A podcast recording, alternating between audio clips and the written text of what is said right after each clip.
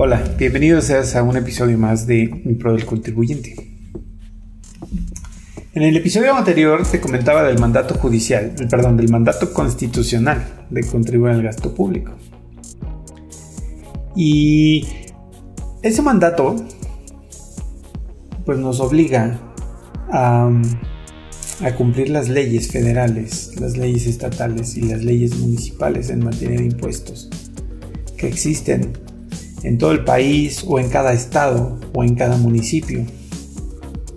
Y te quiero comentar que a lo largo de la historia tributaria de nuestro país ha habido leyes que han sido ilegales por no reunir los requisitos o no cumplir los principios que toda ley debe de cumplir.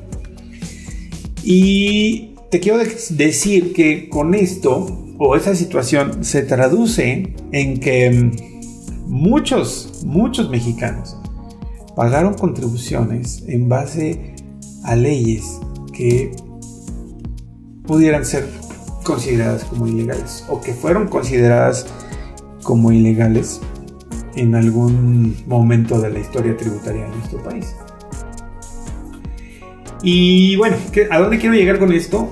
Pues quiero comentarte que a lo largo de mi experiencia como defensor fiscal, existen leyes federales, estatales y municipales que realmente no deberían de existir porque hay algunas que se acceden, hay algunas que no cumplen los requisitos o los principios.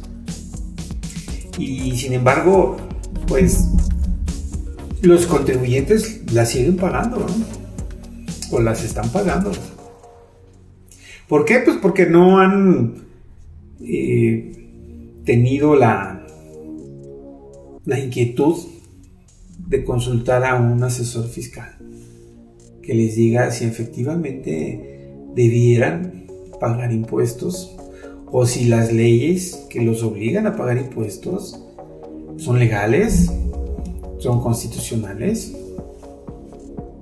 o son arbitrarias, ¿verdad? Te invito a que te acerques al Exam Tax.